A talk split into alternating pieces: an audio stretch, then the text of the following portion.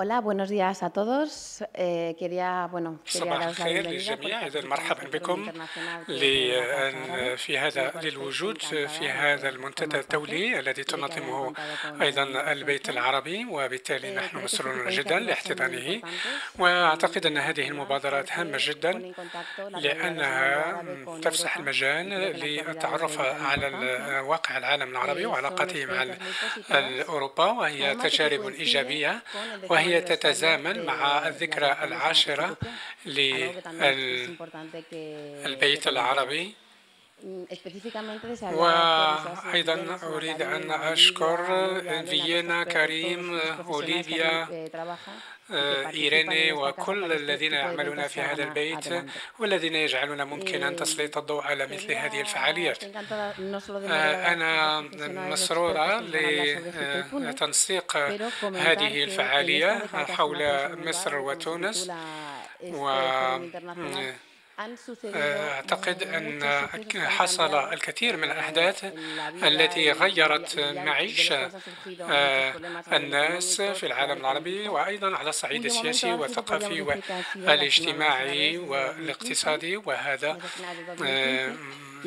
منذ يعني أوائل 2015 وقد طالت هذه التغيرات مجتمعات في المغرب العربي وأيضا في الشرق الأوسط وهو الأمر الذي نحن نتطرق إليه اليوم. وكما قال الأستاذ البروفيسور فيليو اليوم هناك عدد من الثورات ومن الثورات المضادة ومن الحركات ونحن بالتالي في خضم يعني فترات آه، قد آه، من تكون من سماتها أيضا ال الطائفية والصراعات والتضارب المصالح وهنا نحن نحاول يعني دفع أو إثارة عدد من الأفكار سواء على الصعيد الأكاديمي أو السياسي وكل هذا يمثل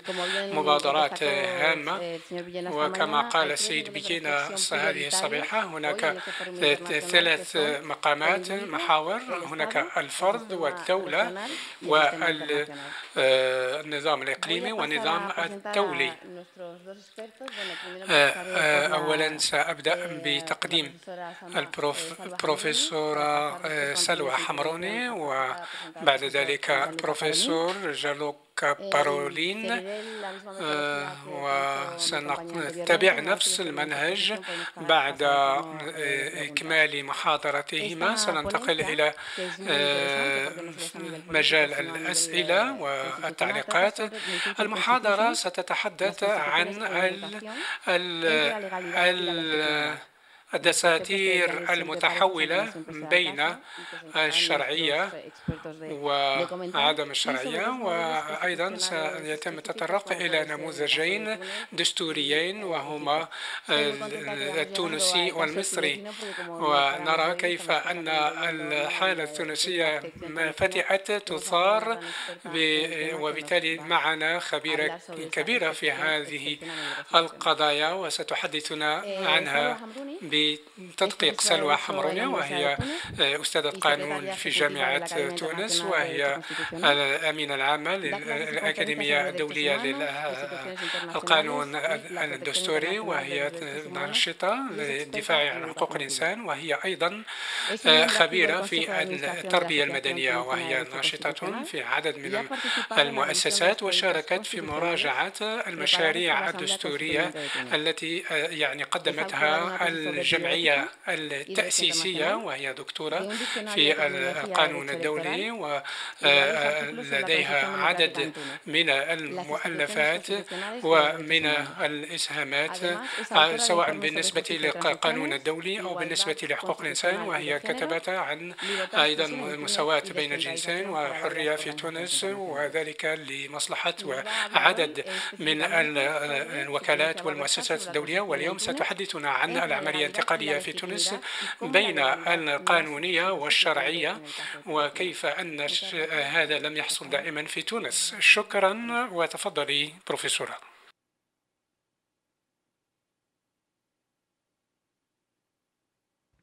شكرا سيد رئيسة أود في البداية أن أشكر البيت العربي على توجيه الدعوة.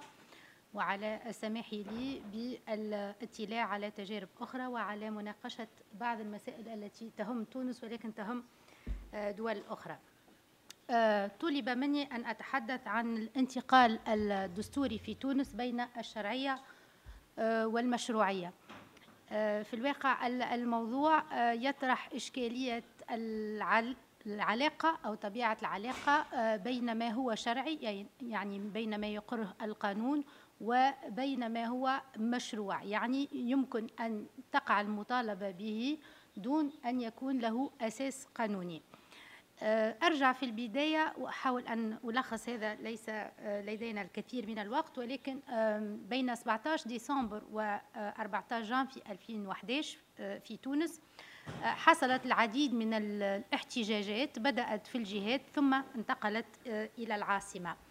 ومنذ تلك الفترة كان لي دور وكنا نستمع إلى هذا الآن كان للاتحاد العام التونسي للشغل دور كبير في يعني في تشجيع المواطنين والمواطنات على الخروج للشارع ودعا الاتحاد العام التونسي للشغل إلى إضراب عام وهو ما تم يوم 14 جانفي وكان إضراب عام ناجح جدا. وأدى إلى اهتزاز السلطة السياسية في فترة أولى استعمال العنف ضد المتظاهرين ثم في فترة ثانية يعني التخلي عن السلطة. منذ 14 منذ 15 جانفي تقريبا بدأنا نتحدث عن انتقال ديمقراطي والانتقال الديمقراطي هو في الواقع انتقال في أغلب البلدان التي عاشت هذه التجربة انتقال تدريجي من دولة لا قانون ومن دولة استبدادية أو على الأقل دولة لا ديمقراطية إلى دولة ديمقراطية وإلى دولة القانون. أيضا الانتقال الديمقراطي لا يستجيب ل يعني نفس الشروط التي نطبقها بنفس الشكل على جميع جميع الشعوب وعلى جميع البلدان لأن لأن لكل دولة يمكن أن تكون لها خصوصية تسمح لها بتغيير بعض الأشياء. ولكن الحد الأدنى هو وجود نظام ديمقراطي وجود دولة قانون تكريس احترام حقوق الإنسان ووجود حكم قائم على مبادئ الديمقراطية من ناحية أولى ثم الأساس أيضا للمرور من نظام غير ديمقراطي إلى نظام غير ديمقراطي هو التخلي عن الوصول إلى السلطة بشكل غير شرعي وذلك بتنظيم انتخابات ديمقراطية شفافة وتعددية. هذا شرط أساسي لا يمكن من دونه أن نتحدث عن نظام ديمقراطي. ألوغ أيضا من جهة أخرى الحديث عن الشرعية والمشروعية يتطلب أن نوضح يعني بعض الشيء المفهومين حتى نتفق على المسائل التي سنتحدث عنها. الشرعية عندما نتحدث عن الشرعية من ناحية قانونية نحن نضع أنفسنا في منظومة القانون في منظومة احترام القانون وهي أن تكون القرارات السياسية والعلاقة بين السلطات فيما بينها والعلاقة بين السلطة من جهة والمواطنين مبنية على احترام القاعدة القانونية. هذا يقتضي أيضا أن تكون كل قاعدة قانونية تحترم القاعدة التي أعلى منها درجة وفي أعلى هرم القواعد القانونية. نجد طبعا الدستور.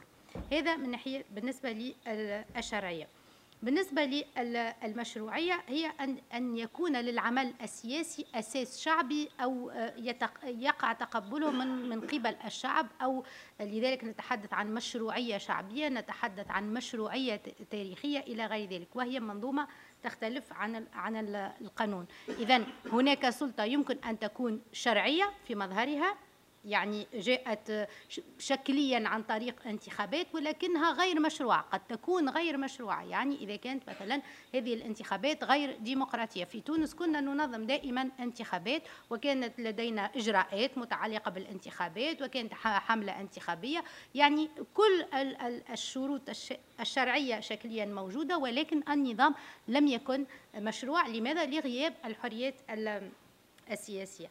الوغ بعد الثورة ماذا ماذا يعني وجدنا في في في تونس؟ هناك فترتين في الواقع أريد أن أفرق بين هاتين الفترتين. فترة أولى عشنا فراغ قانوني كان يمكن أن يؤدي إلى إلى انهيار الدولة أو اضمحلال الدولة أو فشل الثورة أو الانتفاضة وهذا مسألة أخرى قابلة للنقاش. يعني هناك فراغ قانوني عوض بمشروعية ثورية مشروعية ثورية يعني كانت هناك مشروعية في فترة أولى بدون شرعية سأبين كيف. ثم في فترة ثانية بعد انتخابات 2011 وبعد انتخابات المجلس الوطني التأسيسي أصبح لدينا نظام شرعي قائم على انتخابات ولكن هذه حتى مع هذه الشرعية ومع هذا النظام الناتج على الانتخابات كنا نلتجئ إلى يعني هياكل أخرى أو أشكال أخرى تسمح تضيف نوع من المشروعية على هذه الشرعية الانتخابية. ألوغ الفترة الأولى فترة مشروعية ثورية بدون شرعية. لماذا أتحدث عن غياب الشرعية في الفترة الأولى؟ لأنه آه، بعد هروب آه، رئيس الجمهورية السابق آه، كانت هناك محاولة من الوزير الأول وهو وزيره في تلك الفترة أن نبقى في إطار دستور 59 وأن يقع إقرار ما نسميه الفراغ المؤقت في رئاسة الجمهورية. يعني هناك من رأى بمنطق قانوني صرف في في ليلة 14 جانفي بأن رئيس الجمهورية سيذهب إلى السعودية وسيرجع فيما بعد. وهذا من أصبحنا نضحك اليوم ولكن في تلك الفترة هناك من قدم هذه القراءة ولحسن الحظ هناك من نبه إلى إلى استحالة هذه الوضعية وفي في نفس اليوم آه، يعني من الغد آه، يوم 15 جانفي وقع التراجع عن هذا هذه المسألة وأقر المجلس الدستوري الذي هو مجلس دستوري في نظام في النظام آه، السابق أقر يوم 15 جانفي بأن بأننا أمام حالة عجز تام لرئيس الجمهورية عن ممارسة مهامه وأعلن المجلس الدستوري الشغور النهائي في رئاسة في منصب رئاسة الجمهورية. donc بقينا منذ يوم 15 جانفي في وضعية بدون يعني رئيس الجمهورية.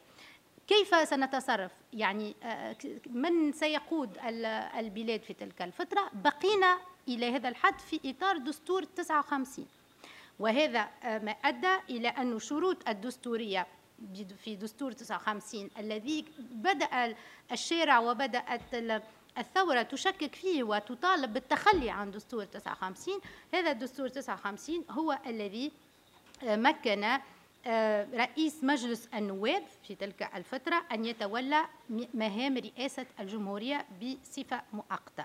دونك قبول رئيس مجلس النواب والمجلس النواب يعني النظام القديم كان فقط يعني مبرر بضرورة ضمان ما نسميه استمرارية الدولة استمرارية الدولة. يعني هناك نظام ذهب وليس لدينا نظام جاهز. يجب أن يعني أن نعيش تلك الفترة بما يمكن آه، من النظام القديم. آه، لهذا كان آه، رئيس فؤاد المبزع رئيس مؤقت وهو وجه يعني من النظام القديم من نظام بورقيبة. مش يعني مش فقط من نظام بن علي هو دائما كان في السلطة وكان داخل المنظومة السياسية التي ثار ضدها الشعب آه، ثم آه، آه، بقينا في هذه الفترة جان في 2011 في إطار نفس المنظومة. محمد الغنوشي وزير بن علي هو الذي أقر حكومة جديدة.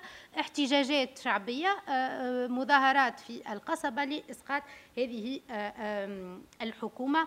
وفي آخر الأمر في آخر الأمر بدأنا شيئا فشيئا نتخلص من مظاهر النظام القديم. آه، وربما هنا آه، يجب التذكير بأنه آه، بقانون 2011 يوم 9 فيفري 2011 يعني الأيام الأولى بعد هروب بن علي أخذ مجلس النواب في تلك الفترة قانون فوض بمقتضاه صلاحياته التشريعية كل صلاحياته التشريعية إلى الرئيس المؤقت حتى يتخذ آه، قرارات سياسية عن طريق مراسيم ماذا يعني هذا؟ يعني وكأن مجلس نواب الشعب حل نفسه باعتباره أعطى لرئيس الجمهورية المؤقت كل السلطات التشريعية وبالفعل وقع حل مجلس التشريعي وكان هذا القانون آخر عمل للمجلس التشريعي وهذا لماذا أقول هذا؟ هذا هام جدا. لأن الشارع ولأن الثورة في تلك الفترة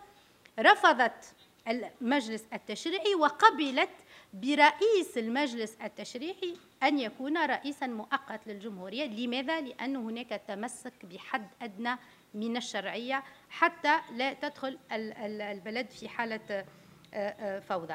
ثم آه، يعني هناك عدة مسائل حصلت في هذه الفترة. مثلا مرسوم المتعلق بالعفو العام مرسوم يعني اتخذه رئيس الجمهورية المؤقت وسمح بالعفو العام وهذا كان مطلب جميع الأطياف السياسية ومطلب المجتمع المدني. وهنا العفو العام تمتع به لا فقط يعني في خضم هذا الفترة بعد الثورة لا فقط معارضين السياسيين ولكن حتى من حوكموا على أساس قانون الإرهاب باعتبار أن القانون العفو يقول صراحة يعني حتى كل من اعتدى على أمن الدولة الداخلي تم العفو عنه وهذا ما أدى إلى إلى بعض الإشكاليات فيما بعد. Alors, دونك هذه هذه الفترة الأولى ثم ثم أتى المرسوم الذي 18 فبراير 2011 الذي أقر هيئة ستقوم بإعداد مجموع القوانين التي ستمكننا من الوصول إلى المنظومة القانونية الجديدة. يعني هي همزة وصل بين نظام نريد أن نتخلى عنه والنظام لم يأتي بعد. لماذا لم يأتي بعد؟ لأنه ليس لدينا انتخابات لم توجد أي انتخابات وهي هيئة العليا لتحقيق أهداف الثورة والإصلاح السياسي والانتقال الديمقراطي أو ما يعبر عنها لطول اسمها بهيئة بن عاشور. هيئة بن عاشور تمت تم أيضا أيضا بمقتضى دستور 59 لازلنا في إطار دستور 59 وفي إطار الشرعية القانونية آه، القديمة ولكن آه، ماذا حاولت هيئة بن عاشور أن تفعل؟ يعني هذا هذا الأساس القانوني المرتبط بالمنظومة القديمة حاولت أن تكون تركيبة الهيئة تعكس نوع من المشروعية الثورية آه، نوع من المشروعية الشعبية لماذا؟ لأن الهيئة ليست لديها يعني أي وجود آه، باستثناء القانون يعني المشروعية من أين ستتأتى مشروعية هذه الهيئة؟ ستتأتى من تركيبتها المتعددة لذلك نجد أن الهيئة التي تحتوي على 155 عضو نجد فيها 36 عن الأحزاب السياسية 36 عضوا ممثل عن الأحزاب السياسية 36 عضو ممثل عن منظمات المجتمع المدني والهيئة اختارت المنظمات المناضلة المنظمات التي عرفت بمجابهتها للنظام آه، القديم. 72 شخصية وطنية يعني من أهل الثقافة من أهل الفن آه، من كل الذين عرفوا في يوم ما آه، نحن نعلم مثلا في تونس في المظاهرات يوم 13 جانفي العديد من الوجوه الفنية من رجال ونساء المسرح من المغنين إلى غير ذلك نزلوا إلى الشارع وطلبوا برحيل بن علي. donc هناك وجوه آه، أو شخصيات وطنية معروفة في تونس برفضها وبنضالها ضد النظام القديم. 12 آه، عضو ممثل عن الجهات باعتبار أن الثورة انطلقت من الجهات ثم آه، آه، عضوين لتمثيل عائلات الشهداء باعتبار أن في تلك الفترة يعني كل المنظومة القانونية المتعلقة بالشهداء لم لم توجد بعد. ماذا فعلت هذه الهيئة؟ هذه الهيئة التي أرادت أن تكون لها مشروعية بتشريكها الجميع هي في الواقع التي أعدت كل النصوص أو أهم النصوص المتعلقة بالانتقال الديمقراطي في تونس هي أعدت آه، آه، المرسوم المتعلق بالأحزاب السياسية وهو مرسوم متحرر جدا وفيه يعود للمرجعية الدولية لضمان آه، العمل الحزبي. المرسوم المتعلق بالجمعيات وهو مرسوم متحرر إلى درجة أننا اليوم في تونس. هناك هناك بعض الأطراف تطالب بمراجعة هذا المرسوم لأنه فتح الباب على مصراعيه لجميع الجمعيات وعلى التمويل الخارجي للجمعيات إلى غير ذلك. ثم ثم وهذا هام جدا الهيئة أقرت ما نسميه الهيئات التعديلية les autorités de régulation. يعني الهيئات التعديلية هي الهيئات وهي سلطة مضادة مثلا الهيئة التي تعنى بالإعلام السمعي البصري والتي تراقب كيفية عمل الإعلام. الهيئة أيضا أعدت قانون الانتخابات وحاولت من خلال اختيار النظام الانتخابي أن يكون نظام يسمح بتشريك أكثر عدد ممكن من الأحزاب السياسية وهو النظام القائم على النسبية وهو ما سمح حتى للأحزاب الصغيرة ولا يعني ليست لها قاعدة شعبية كبرى أن تكون ممثلة في المجلس التأسيسي. ثم قامت الهيئة بانتخاب الهيئة المستقلة العليا المستقلة للانتخابات. آه، في تونس كانت الانتخابات قبل ثورة. وزارة الداخلية هي التي تنظم الانتخابات. وأول شيء وقعت المطالبة به هو أن تكون الانتخابات تخرج عن سيطرة وزارة الداخلية وأن تكون لنا هيئة مستقلة تراقب شفافية العملية الانتخابية ووقع انتخاب آه، على رأس هذه الهيئة المرة الأولى كمال الجندوبي وهو من الوجوه المعروفة المناضلة والتي طردت من تونس لعدة سنوات لأنها كانت مناهضة لنظام بن علي. donc ترون هناك مشروعية يعني الشرعية هنا مفتقدة يعني خرجنا من دستور 59 ليس لدينا دستور ولكن هناك نوع من الاجتهاد لإيجاد حد أدنى من المراسيم حتى في انتظار المرور الانتخابات. دونك هذه الفترة الأولى. بعد الانتخابات بعد الانتخابات أصبحت لدينا شرعية قانونية. من أين تتأتى هذه الشرعية؟ آه، هناك كانت هناك مراقب مراقبة دولية لانتخابات 2011 والجميع أقر بأنه على بعض الإشك... هناك بعض النقائص طبعا ولكن انتخابات 2011 كانت ديمقراطية إلى إلى حد ما. دونك ما أنتجته هذه الانتخابات هو الذي يتمتع بشرعية قانونية. آه ماذا أعطت الانتخابات؟ أعطت بالطبع تعلمون هذا جميعا آه أغلبية لحركة النهضة. ب 89 آه، آه، آه، مقعد من جملة 2017 ماذا وقع؟ وقع تحالف بين حزب النهضة الأغلبي وحزبين وهو التكتل وهو حزب ذا منحى ديمقراطي اجتماعي إن شئتم والمؤتمر وهو حزب من أصبح فيما بعد الرئيس المرزوقي. وكنا نعبر عن عن هذا الحكم بحكم الترويكا. هذا الحكم آه كان يجب أن يدوم سنة باعتبار وأن المرسوم الذي دعا الناخبين للانتخابات قال بأن هؤلاء سيعدون دستور للجمهورية لمدة آه سنة طوال فترة الدستور ماذا وقع؟ وقع ضغط كبير من المجتمع المدني لمنع السير آه، يعني في اتجاه دولة إسلامية لماذا أقول هذا؟ لأنه لو اكتفينا بالشرعية لو اكتفينا بالشرعية لدينا أغلبية نترك الأغلبية تختار وهذا ما اختاره الشعب ونترك الأغلبية تعد الدستور الذي تريده للجمهورية الثانية ولكن منذ البداية منذ أن طلع الرأي العام على مشروع الدستور الذي أعدته حركة النهضة رأى خاصة لا أتحدث هنا عن الأحزاب وهذا ما قاموا به ولكن هذا هذا المهم أكثر في نظري. آه، حتى المجتمع المدني آه، تفطن إلى وجود خطر في هذه العملية باعتبار وأن مشروع حركة النهضة في بدايته كان يشير إلى الشريعة كمصدر للتشريع. ونحن في تونس لم يكن لنا هذا تماما حتى حتى زمن بن علي. لم يكن على عكس بلدان أخرى نجد في الدساتير آه، إحالة إلى الشريعة الإسلامية حتى وإن كانت هناك بعض الأحكام في تونس مستوحاة آه، من الشريعة الإسلامية ولكن ليس لدينا في الدستور ما ينص على تونس أن أن تونس دولة إسلامية أو أن الشريعة هي مصدر التشريع. donc ضغط كبير من المجتمع المدني لمنع أو لإيقاف هذا الاتجاه. ولاحظنا أنه يعني عندما أقول ضغط كبير إلى جانب المقترحات والاستماعات إلى ذلك أتحدث حتى عن ضغط الشارع عن المظاهرات عن الاحتجاجات أمام المجلس التأسيسي إلى غير ذلك. للتراجع عن هذه المسألة. دونك هناك خطاب يقر بالشرعية ولكن يهاجم آه، مشروعية المقترحات الدستورية.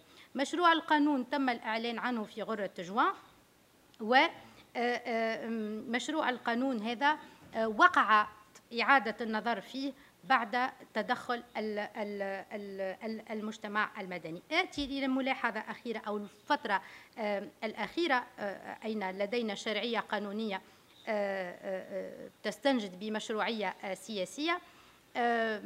تجاوزنا سنة من الانتخابات وترويكا بقيت في الحكم. الترويكا أغرقت كل مؤسسات الدولة بأنصارها يعني وضعت في كل الإدارات وفي كل المواقع الحساسة أناس من من من أنصار الأحزاب الحاكمة و donc هذا ساهم في تأزيم الوضع وفي فقدان نوع من المشروعية حتى وإن كانت مشروعية انتخابية. donc المشروعية انتهت بفعل الزمن بعد سنة لم يعد هناك موجب من وجودهم. فقدان المشروعية لأنهم وضعوا أنصارهم ثم خاصة العامل المحدد كان الاغتيالات السياسية اغتيالين سياسيين. شكري بالعيد ومحمد البراهم براهمي. وهذا أدى إلى أزمة سياسية حادة وأدى إلى انسحاب المعارضة من المجلس التأسيسي. وما يسمى فيما بعد اعتصام الرحيل. كان هناك أكثر من مليون تونسي أمام مجلس نواب الشعب آه، أمام في تلك الفترة المجلس التأسيسي للمطالبة بالخروج من السلطة. آه، أنهي في في دقيقة. هنا الحل من أين أتى؟ الحل في هذه الأزمة السياسية وكانت أزمة ستؤدي آه، هناك العديد من قال بأن أزمة كانت ستؤدي إلى حرب أهلية.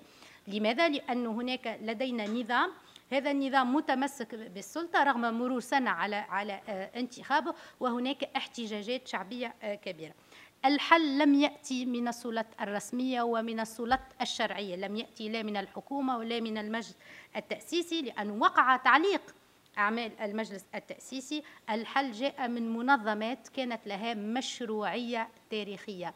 هي ليست لها علاقة بالشرعية هي منظمات لا هي منتخبة ولا غير ذلك. آه، هي منظمات تحظى بمشروعية تاريخية اتحاد العام التونسي للشغل بالأساس كقيادي في هذا العمل الرابطة التونسية للدفاع عن حقوق آه، الإنسان هيئة المحامين ثم اتحاد الصناعة والتجارة وهي أربع هيئات من المجتمع المدني قامت بالحوار الوطني. الحوار الوطني مكن الرباعي ما نسميه الرباعي الراعي من الحوار من تجميع السياسيين حول طاولة نقاش واحدة. عشرين حزب سياسي شاركوا في هذا النقاش والرباعي الراعي للحوار يعني المجتمع المدني هو الذي حدد خارطة الطريق هو الذي حدد متى تستقيل وأقر أن الحكومة يجب أن تستقيل. يعني لدي نوع من الجدول فيه تواريخ الأسبوع الأول استقالة الحكومة الأسبوع الثاني تعيين رئيس جديد الأسبوع الثالث آه، حتى تاريخ تبني الدستور وهي تواريخ غير قابلة للنقاش. وقبل الجميع بهذا الدور وقبل الجميع بهذا الحل وهو حل لم يتأتى كما قلت من من مؤسسات منتخبة أو تتمتع بشرعية بل هي مؤسسات لها مشروعية تاريخية لها مشروعية شعبية ولها ثقة المواطنين. أختم أختم. آه، الثورة التونسية في آخر الأمر لم تقم آه، ضد القانون ولكن هي قامت ضد غياب دولة القانون ضد تصور الدولة. لذلك يجب أن نذكر بأن الشرعية لا تنحصر في مجرد اتخاذ قوانين أو شكل قانون. يجب أن يكون القانون شرعي هذا أكيد ولكن آه، يجب أن تكون له مشروعية. من أين تتأتى اليوم المشروعية؟ ونحن نذهب في هذا الاتجاه. آه، نحن اليوم نعيش في تونس ولكن في عدة بلدان من العالم. آه، نوع من الأزمة من الديمقراطية التمثيلية.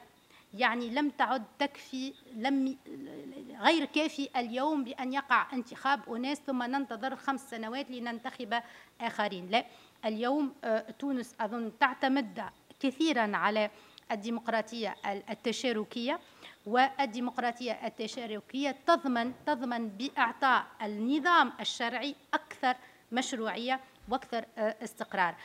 اليوم أنا أحدثكم في تونس. هناك العديد من المظاهرات داخل الجهات. هناك من العديد من الاحتجاجات الشعبية. والحل أن لدينا برلمان منتخب ديمقراطيا حكومة منتخبة ديمقراطيا لدينا مؤسسات نحن بصدد بنائها. لماذا هذه الاحتجاجات؟ لأنه العديد من التونسيين لم يروا بعد نتيجة مطالبهم ونتيجة ما طالبوا به من الثورة يتحقق. ذلك كل سياسي أظن وأنه مطالب إلى جانب أن يكون شرعي مطالب أن يعكس هذه المشروعية من خلال تشريك الجميع في اتخاذ القرارات. وشكرا.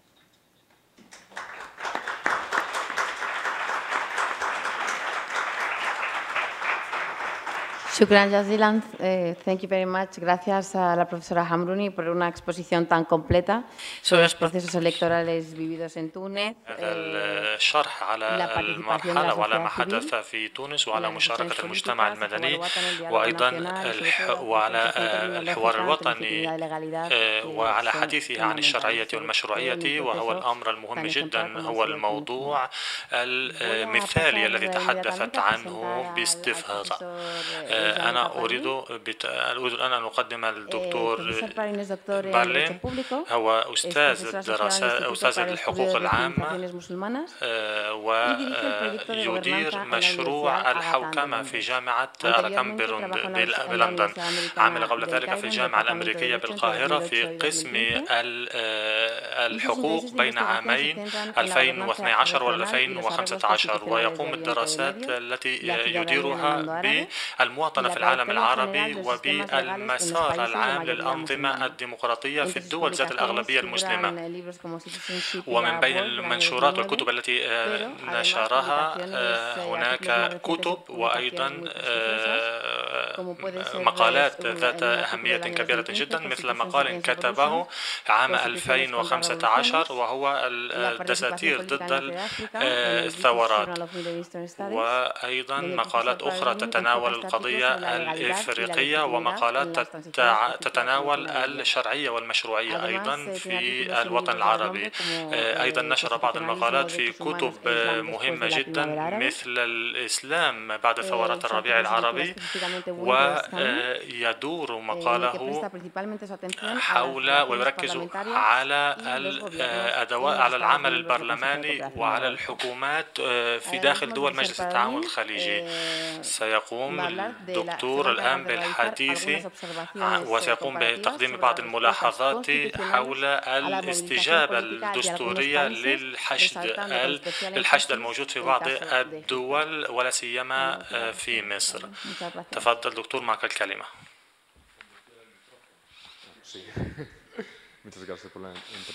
شكرا جزيلا لتقديمكم. آه،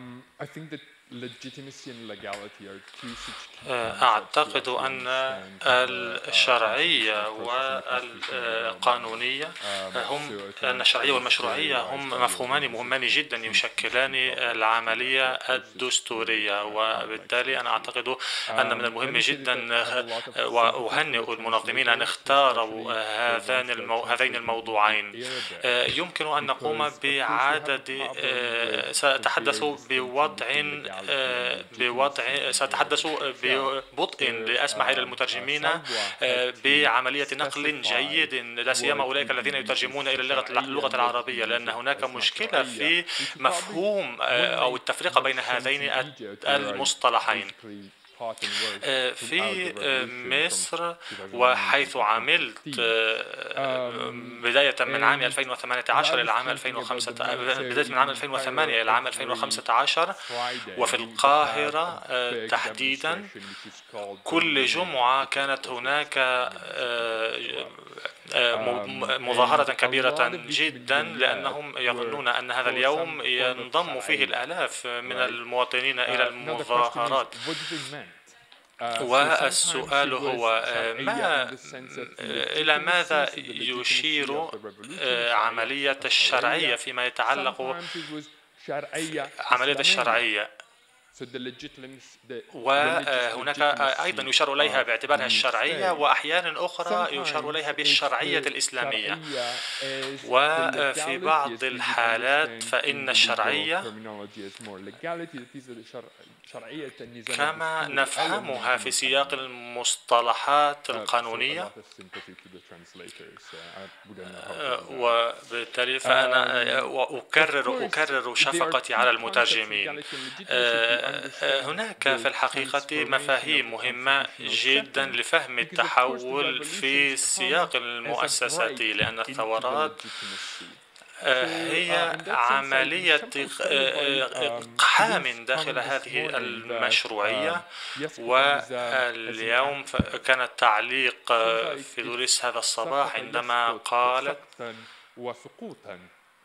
So it's the falling by itself. But of course عندما أشارت إلى جملة باللغة العربية تشير فيها إلى السقوط في حد ذاته. أيضا أسقط يسقط إسقاط عندما تتحدث عن الإسقاط وبالتالي فما هو دور الشرعية دور المشروعية في هذا السياق؟ وما هو الدور دور المشروعية في إسقاط النظام؟ إن الأنظمة أجابت أو ردت على هذه الأمور بطرق مختلفة وهذا يعكس المشروعية ولا ولا يعكس الشرعية السابقة. كيف يمكننا أن نشرح ذلك؟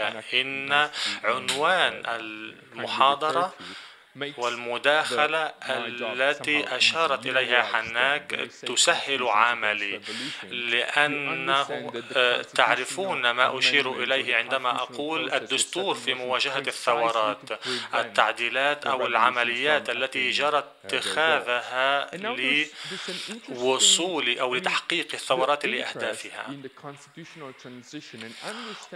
وإن الاهتمام بالانتقال الدستوري الدستوري وفهم كل ذلك هو مهم جدا لأنه ليست لدينا دراسات كبيرة جدا قبل عام ثمانية و تسعة وثمانين.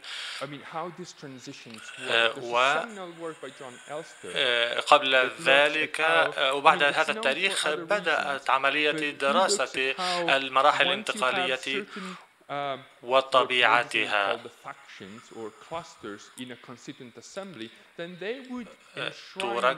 تركز الدراسات على التمركزات وعلى قيام المجموعات المختلفة بعكس بالإشارة, بالإشارة إلى نفسها أو أو كيف يتم الإشارة إلى هذه المجموعات في الدساتير كيف أن كيف كان من الممكن أن تكون هناك وأن تحدث هناك بعض المجموعات؟ هذا أمر كما لو كان عودة إلى الماضي فيما يتعلق بإعداد الدساتير. إذا ركزنا على على الإجابة على الشرعية إلى أوقات اندلاع هذه الثورات فيبدو أنه كان هناك أطروحة ذات أبعاد ثلاثة. إذا قامت الحكومة بإحداث تغيير فإن الأمر يبقى طبيعيا. وأثناء الشهر الأول من من الدستور في تونس كل كان يشير أو كل المؤشرات كانت تدل على انتخابات جديدة. وفي المقام الثالث إذا لم تغ... إذا لم تقوم هذه المنظمات بأداء دورها فإن من الضروري القيام بعملية تعديل للدستور.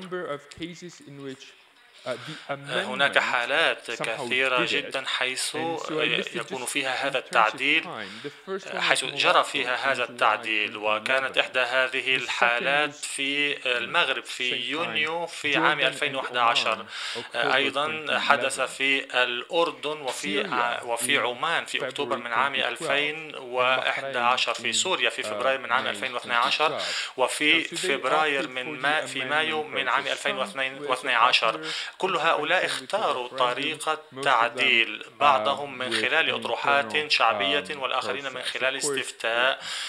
لكن كانت هناك عملية تحول داخلية لأن تنظيم عملية الاستفتاء لها وقع على مشروعية العملية. هناك سياقات أخرى حيث كان هناك تغيير مهم جدا في تونس حيث بدأت العملية في 14 في 14 يناير من عام 2011 وفي مصر في الخامس والعشرين من يناير من عام 2011 وفي ليبيا في 20 20 آه، فبراير من عام من عام 2011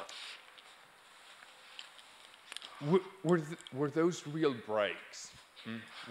لكن كانت هل كانت هذه تغيرات وتحولات حقيقية؟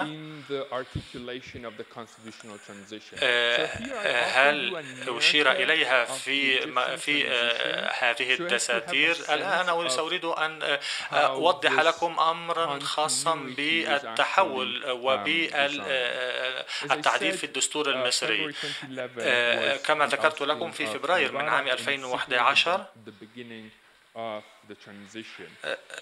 كانت بداية المرحلة لكن خارطة الطريق تغيرت باستمرار. بداية من ذلك من تلك الفترة. إن وجود إن وجود أمر من مبارك بتسليم السلطة إلى القوات المسلحة أدت إلى مواصلة مواصلة مؤسساتية لهذا لهذه السلطة العسكرية.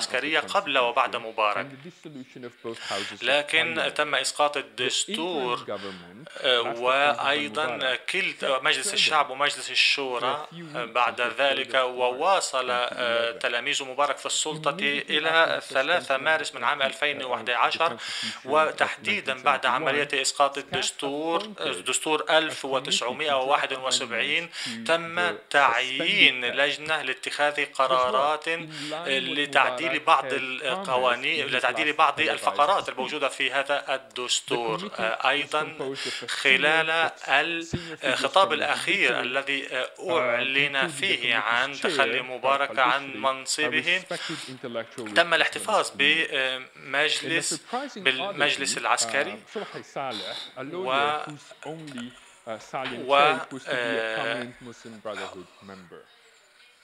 أحد المحامين الذين أحد المحامين الذين ينتمون إلى الإخوان المسلمين وهو صبحي صالح. تم اتخاذ بعض التعديلات و وذهبوا آه، أبعد في هذه التعديلات آه، وذهبوا بعيدا جدا فيما يتعلق ببعض المقتضيات. آه، كان أيضا هناك جدل um, كبير جدا حول تعديل الدستور في المقام الأول أم الانتخابات البرلمانية في المقام الأول؟ choosing elections first عندما تم اختيار خارطة الطريق هذه أي الانتخابات في المقام الأول كانت هذه خطوة مهمة جدا لأن استطلاعات الرأي كانت في تصب في صالح أولئك السياسيين الذين لهم خبرة طويلة جدا في المجال السياسي وكانوا يظنون أن هؤلاء لديهم القدرة على إنقاذ البلاد. وأيضا الإخوان المسلمون لم يكونوا قد تحولوا إلى حزب سياسي آنذاك. وبالتالي آه، آه، أيضا آه، وافق الإخوان المسلمين على هذا الاتفاق وهذا حال دون انصراف النظام نظام مبارك. أيضا كان هنا كان من الضروري الحصول على أغلبية مطلقة في البرلمان وهو 51 وهو 51% زائد واحد. وكان وكانت هذه الأغلبية إذا حصلت على هذه المقاعد كان يمكنها أن تقوم بعملية كتابة الدستور آنذاك. بعد ذلك آه، كانت آه، أيضا آه، نصوا على أن كانت هناك فقرة عدلت ونصت على أن المواطنين يمكنهم الاختيار المباشر لأعضاء مجلس الشعب ومجلس الشورى أيضا. وأيضا كانوا نصت الفقرة أيضا على ضرورة أن تكون هناك أغلبية مطلقة. وهنا كمنت المشكلة. لأن آه، ضمان أكبر تمثيل للشعب في البرلمان. لا يضمن آه، أن يحترم أن يحترم هذا التمثيل. Which prevents individual groups from choosing who will represent them. ويحول دون قيام المجموعات باختيار الشخص الذي سيمثلهم على سبيل المثال. إذا كنت أنا إذا لم يستطع الحزب ذا الأغلبية الحزب الصغير. اختيار من يمثله فإن هذا أمر مشكلة فإن هذه مشكلة سواء في المجلس الشعبي أو في مجلس الشورى. الإخوان المسلمين قاموا بعمل حملة لصالح التعديل. الدستور وهذه الحملة كانت بها العديد من وجهات النظر. وكانوا يؤيدون دستورا دستورا وكانوا يؤيدون أيضا عملية انتقالية غير آمنة. وأيضا كانوا يدعمون السلطة العسكرية آنذاك لكن باقي القوى الثورية كانت ضد هذا الأمر. هذا التعديل تم في مارس من عام 2011 تم إكمال العملية و وكان من الضروري التدخل العسكري بعد عملية الاستفتاء التي اختارت الانتخابات في المقام الأول وخلال المرحلة الانتقالية كانت هناك كانت هناك حكومة أيضا في السادس والعشرين من أبريل من عام 2011 قامت المحكمة العليا بإسقاط وبفك الحزب الوطني الديمقراطي. و كانت آه، هناك بعده أحزاب كثيرة جدا لعبت دورا كبيرا ومثل حزب الحرية والعدالة حزب الإخوان المسلمين وأيضا ما بين يونيو وسبتمبر لعام 2011 طرحت بعض الاقتراحات التي آه، التي آه، أخذت بعين الاعتبار بعد ذلك. من بينها مسودة مسودة تقوم على نظام مشترك ومختلط في برلمان وأن تكون المقاعد الانتخابية مبنية على النظام النظام الانتخابي الذي يقول إن من يحصل على أعلى نسبة من الأصوات يمكنه أن يحكم. تأخرت مصر لثلاثة أشهر واستغرقت ثلاثة أشهر لاختيار لاختيار برلمانها. من نهاية من نهاية عام 2011 تحديدا في ديسمبر إلى فبراير من من عام 2012 وحصل الإخوان المسلمين على أكثر من 11 مليون صوت. آه، وكانت هناك 7.3% لصالح التحالف. آه، ثم بعد ذلك ثم بعد ذلك أتى, أتى كان هناك تحالفا أتى في المقام الثالث وكانت نتيجة المجلس النواب أو مجلس الشعب قد شملت أيضا الأحزاب السلفية التي يمثل حزب النور. وهذا الحزب لم يكن له أي خبرة في السياسة ولم يكن له موقف واضح. Um, ولم يكن آه، يفهم كثيرا لم يكن له موقفا واضحا في لا سيما في العلاقة بين الدولة والإسلام. أيضا أحد أهداف الانتخابات كانت هي الأغلبية الضرورية لاختيار الأعضاء. كما شرحت قبل ذلك نظرا للتعديل المادة 81 83 أيضا لحسن الحظ آه، كان الإخوان المسلمين حصل الإخوان المسلمين على عدد كبير من المقاعد نتيجة آه، للاندماج بين مجلس الشعب ومجلس الشورى. آه، لكن إذا إذا إذا كان مجموع المقاعد هو 314 مقعدا. وبالتالي كانوا يحتاجون إلى دعم الحزب السلفي للحصول على الأغلبية المطلقة. وهذا جعل أن الأعضاء المنتخبون يصوتون للأعضاء آه، اللجنة التأسيسية أو الجمعية التأسيسية. و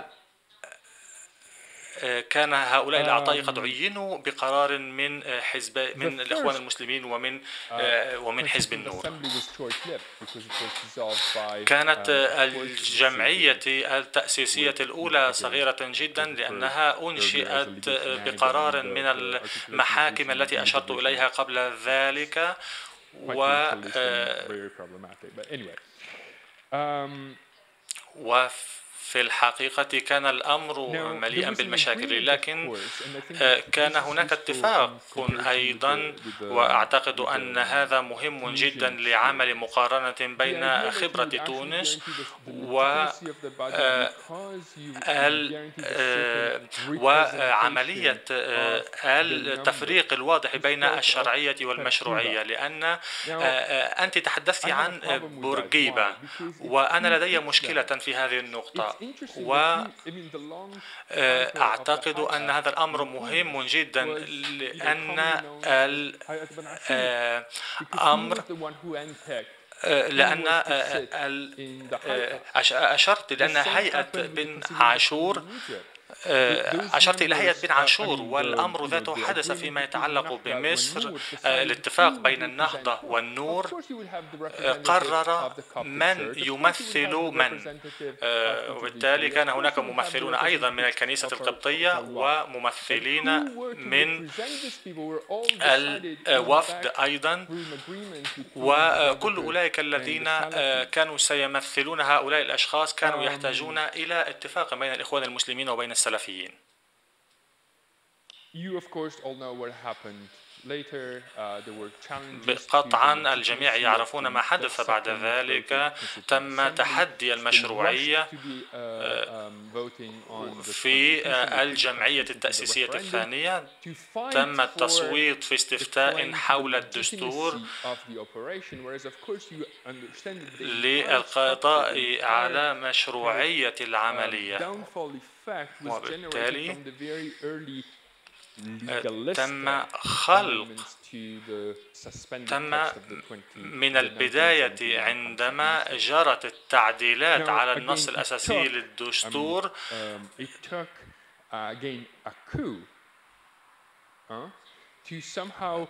تم احتياج أو كان من الضروري وقوع انقلاب عسكري لطرح هذه المشروعية مشروعية في مواجهة مشروعية أخرى. كان رئيس الجمهورية هناك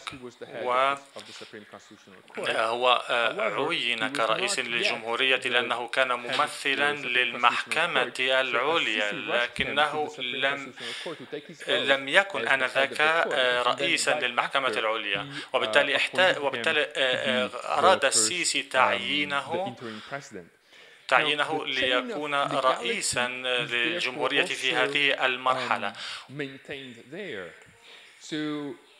um, he appointed a short وهو قام بتعيين لجنة صغيرة جدا من عشرة قضاة لكي يقوموا بمراجعة النص عام 2012 وبعد نص الدستور لعام 2012 وبعد ذلك آه، كان هناك بعض الأشخاص والقضاة المهمون في النظام القضائي. لكن نتيجة لمشكلة المشروعية أرادوا رأوا ضرورة للعمل أكثر من ذلك وقاموا بتكوين خمسين شخصا اختيروا من جانب رئيس الجمهورية لغرض إعداد الدستور الجديد. وهو من قرر أعضاء هذه الجمعية. إن الاستمر... إن الاستمرار الذي نراه في هذا المسار منذ هذا المسار مسار المشروعية آه، هو أمر نلاحظه ونراه يعكسه النص الدستور في حد ذاته لأنه إذا قارنا مش... آه، قانون 71 آه، والتعديلات التي تمت عام 2012 والدستور الذي تم عام 2013 ودستور عام 2014 وهو الدستور النهائي. إذا قارنا كل هذه الدساتير والتعديل فإننا سنلاحظ أن هذا النص به مواصلة كبيرة جدا واستمرارية كبيرة جدا لأنهم عملوا على كتابة دستور جديد لكن الهيكلة والبنية احتفظ بها أيضا لأن هذا في المقام الأول كنتيجة. هل يمكنكم أن تلاحظوا أن تكون هناك جمعية تأسيسية لكتابة الدستور تنتهج خطوات الدستور السابق آه، لأن هذا غير منطقي لأن الأمر الأول الذي يجب اتخاذه هو تعديل هو قراءة الدستور السابق وتعديله. آه، هذا آه، مترسخ تماما في مصر وليس فقط للانتخابات آه، الأساسية ولكن هذا مترسخ داخل الشكل والصيغة التي تم بها كتابة الدستور الجديد. وهذا أمر ليس مختلف وإذا لاحظنا الدستور الحالي لن نجد اختلاف اختلافا كبيرا بينه وبين دستور عام 71 وفي النهاية كيف تعاملت أو عالجت الأنظمة مشكلة المشروعية. لأنهم لاحظوا أن هناك مشكلة موجودة مع المشروعية في النظام. لكن كما قلت تماا أنا انتقلت بعد ذلك إلى المملكة المتحدة بعد قضاء سبع سنوات في القاهرة. وأريد وأردت أن أطوع نفسي وأن أتلائم مع الطقس في المملكة المتحدة. أريد أن أقول أن أن كان هناك تحديا للمشروعية. وكان الأمر عارضا عارضا تماما وشبيها بالشخص الذي يعاني من نزلة برد على سبيل المثال. من يعاني نزلة برد يتناول تيمادول وهو عقار يعالج من أعراض نزلات البرد. لكن لكن لكن هذا لا يحل مشكلة لا يعالج المشكلة في حد ذاتها ولكن يعالج الأعراض. آه، ماذا الأمر الذي قامت به الأنظمة هي آه، أن تقوم باختيار أشخاص معينة لتقليص الحمى الموجودة داخل النظام ولكي تقصي الأطراف الأخرى وأيضا لتستخدم قنوات معينة آه، للإدارة الأمور بشكل معين. إذا آه، قارنا آه، تعديل مايو من عام 2016 فإننا سنلاحظ أن كان وجود عملية سوء سوء استخدام للسلطة. لأنه آه، في الأردن على سبيل المثال اتخذت أو انتهجت آه، آه، مواقف معينة لقمع التظاهرات هناك. يجب أن نفهم أن هذا كان كان موقفا استخدم فيه التينادول لمعالجة الأعراض وليس المرض في حد ذاته. شكرا جزيلا.